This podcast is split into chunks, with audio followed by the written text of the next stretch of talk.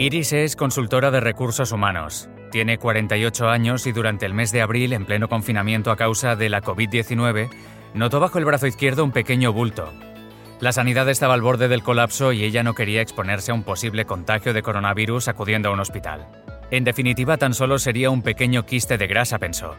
Pero ese pequeño bultito se mantuvo ahí durante semanas y meses, en los que Iris se autoconvencía de que aquello no era nada. Cuando finalmente se decidió acudir al hospital en el mes de noviembre, le diagnosticaron un cáncer de mama en estadio 2. Iris se ha tenido que enfrentar a una mastectomía y a quimioterapia. Si hubiese ido meses atrás al médico, probablemente habrían podido actuar antes de que se diseminase. Este es solo un ejemplo, un caso anónimo, de una persona que ha visto cómo su enfermedad se ha agravado a causa de la pandemia. ¿Puede convertirse la COVID-19 en la causante de una epidemia de casos graves de cáncer? Les habla David Morales. Bienvenidos al podcast de Accelerate Innovation by Fujifilm.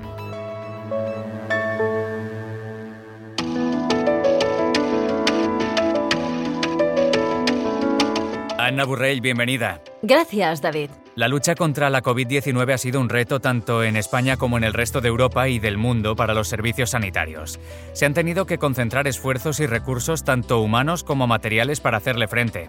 En el viejo continente es donde se concentra aproximadamente un tercio de los casos diagnosticados y de las muertes por coronavirus, según datos de la Organización Mundial de la Salud. Esto se suma además al hecho de que es justamente Europa la región más castigada a nivel global por enfermedades oncológicas, respiratorias y diabetes, es decir, afecciones crónicas, ya que registra un 80% de las muertes que se producen cada año por estas causas y más de dos tercios de los casos detectados. La concentración de recursos para luchar contra el coronavirus, especialmente durante la primera ola, y las restricciones que causaron las medidas de seguridad excepcionales que fue necesario implementar, obligaron al cierre total o parcial de unidades dedicadas a la diagnosis de casos de cáncer. Se vieron afectados por la interrupción numerosos programas de cribado y de detección precoz.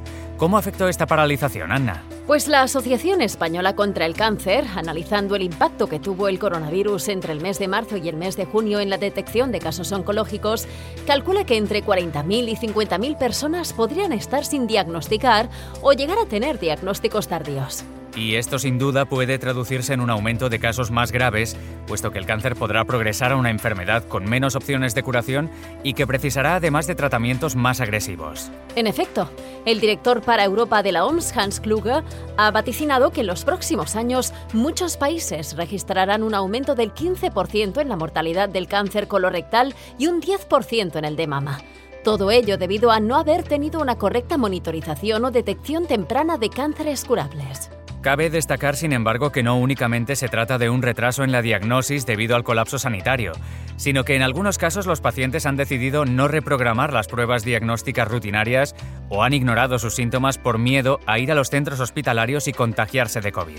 Así es, existe una preocupación en el sector médico a que los pacientes lleguen más enfermos, y de hecho se están encontrando con algunos casos en los que así está ocurriendo, bien porque el miedo al coronavirus ha sido superior al miedo a haber desarrollado un cáncer, por lo que han decidido no realizarse las pruebas de detección precoz anuales o bianuales, o bien porque, pese a mostrar algunos síntomas, la posibilidad de contraer la COVID les asustaba más. Y lo más preocupante es que estas actitudes se han producido incluso en pacientes de alto riesgo, por su predisposición genética o por haber sufrido un cáncer con anterioridad. Todo esto está haciendo que ahora, pasados ya unos meses desde la primera ola, los médicos de familia estén viendo en las consultas un cierto repunte de pacientes con cáncer colorectal y de mama más avanzados. Para conocer más de cerca cómo ha afectado la pandemia a la detección de casos, concretamente de cáncer de mama, nos acompaña el doctor Manuel Salvador, médico especialista en radiodiagnóstico. Gracias por acompañarnos, doctor. Gracias, gracias a vosotros por invitarme. Durante la primera ola de la pandemia, doctor, las autoridades sanitarias se vieron obligadas a concentrar los recursos en la lucha contra el coronavirus y muchos servicios tuvieron que cerrar o quedar en mínimos. En el caso de la detección oncológica, ¿cómo les afectó? Bien, nosotros tuvimos que cerrar, en principio, porque la normativa eh, al principio era muy confusa. Profesionalmente nos hacían cerrar, por decirlo de alguna manera, y en cuanto pues, hubo una mínima normativa para poder reabrir, yo creo que fue importante reabrir los centros privados que descargaron de forma importante esa sobrecarga de la primera ola del COVID que, colapsó totalmente los hospitales de, toda la red. Cayeron dos meses y además dos meses de los que hay un volumen importante que es marzo y abril, básicamente.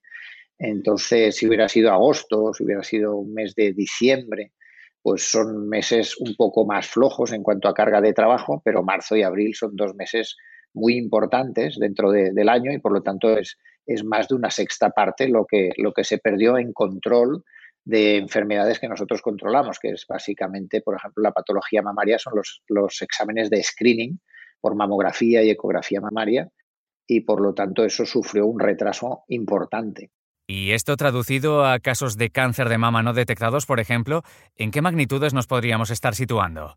Pues en unas magnitudes importantes en cuanto a retraso y en cuanto a que eh, normalmente la mujer tiene una costumbre de, hacerlo anualmente, en algunos casos bianualmente, pero el tema es que las que tenían que hacerse el control en marzo y abril, en algún caso luego ya no encontraron el momento oportuno y eh, perdieron ese control anual, con lo cual eso eh, fue, pues digamos, un pequeño agujero en lo que sería eh, la campaña de detección o, digamos el programa de seguimiento de, la detección del cáncer de mama en toda esa población, con lo cual es un tema muy importante.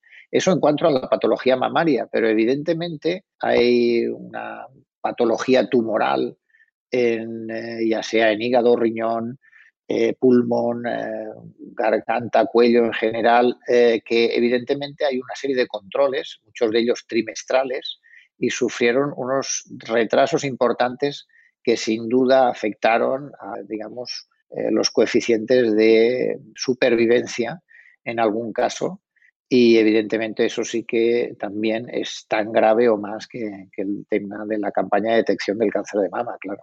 Leía en eh, algún lugar las palabras de un científico internacional que vaticinaba que en los próximos años, con todas las comillas posibles, se puede producir una epidemia de casos más graves de cáncer por una detección tardía, en parte por el cierre de los servicios, pero también por la reticencia de algunos pacientes a hacerse las pruebas por miedo a contagiarse de coronavirus.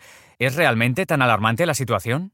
Eh, yo creo que no es tan grave, pero sí que tiene cierta razón en el sentido de que de siempre ha habido personas reacias a hacer los controles de seguimiento, de detección de precoz del cáncer, ya no solo de mama, de colon o de, o de pulmón o cualquier otro tipo de, órgano.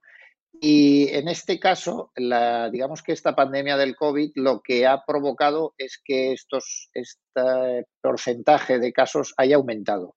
Por lo tanto, tenemos más personas que tienen dudas de acudir a los centros sanitarios a hacer sus controles de, detección precoz.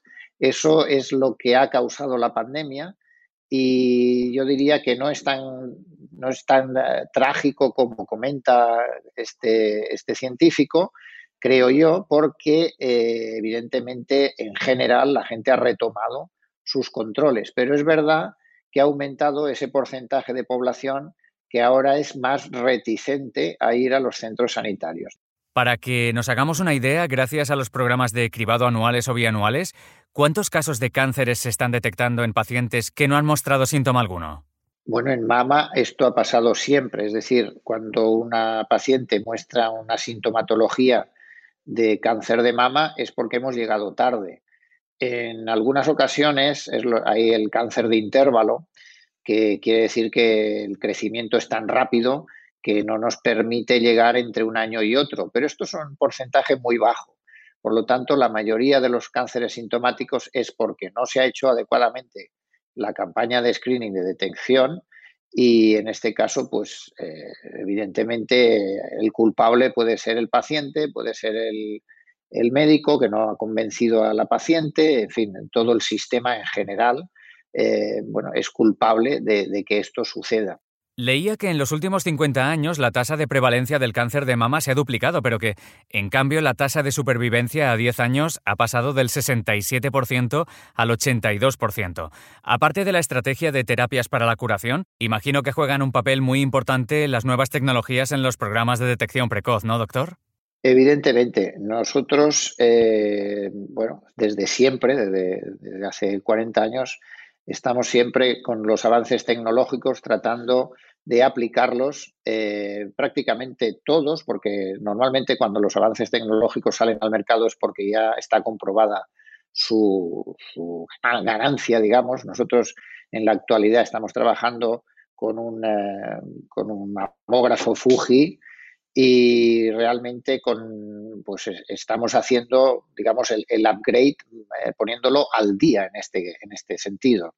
Y, eso nos permite bajar la radiación, obtener el mayor detalle de todo ello y evidentemente nos permite detectar eh, mejor ahora, eh, de manera que en ocasiones cuando hacemos un poco de memoria y recordamos nuestra tecnología de hace 15 o 20 años, pues nos parece increíble que pudiéramos, eh, digamos, hacer diagnóstico en ese, en con ese tipo de tecnología que ahora, evidentemente, año tras año va mejorando y nosotros pues lo vamos poniendo en, práctica en la, medida de, lo posible, que acostumbra ser en el tema de la mama, pues siempre estamos un poquito en, la punta, ¿no? De la punta de lanza.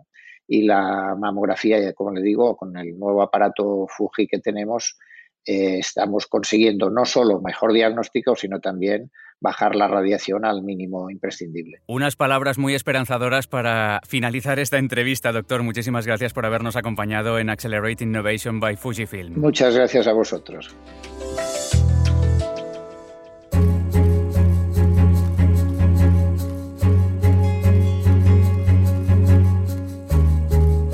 Momento ahora de hacer un resumen de los aspectos más destacados de la edición de hoy de Accelerating Innovation by Fujifilm. Anna Burrell, haznos el resumen, el ABC del programa. David, para comenzar con la en este caso de alerta. Un toque de atención a todas aquellas personas que por miedo a contagiarse de coronavirus han retrasado sus exploraciones periódicas. Debemos recordar que la tasa de mortalidad por enfermedades oncológicas supera la del COVID. Con la B, de balance el que debemos hacer tras un año de pandemia, que nos ayude a asegurar que las unidades de detección no volverán a ver sus servicios interrumpidos. Y llegamos a la C, de cifras. Podemos estar hablando de entre 40.000 y 50.000 casos de cáncer no diagnosticados durante 2020. Me gustaría añadir una D, la D de detección precoz para resaltar la importancia de no saltarse las pruebas diagnósticas rutinarias de cribado preventivo de cánceres como el mamario o el colorectal. Y acabaremos con la E, la E de esperanza, gracias a la evolución de las herramientas de detección precoz. Como nos apuntaba el doctor Manuel Salvador, hoy en día con aparatología con una precisión mucho mayor y con unos niveles ínfimos de radiación que ayudan a diagnosticar casos de cáncer de mama en sus primeros estadios con una fiabilidad que hasta hace muy poco era impensable. Gracias Anna Burrell, hasta la próxima. Hasta pronto.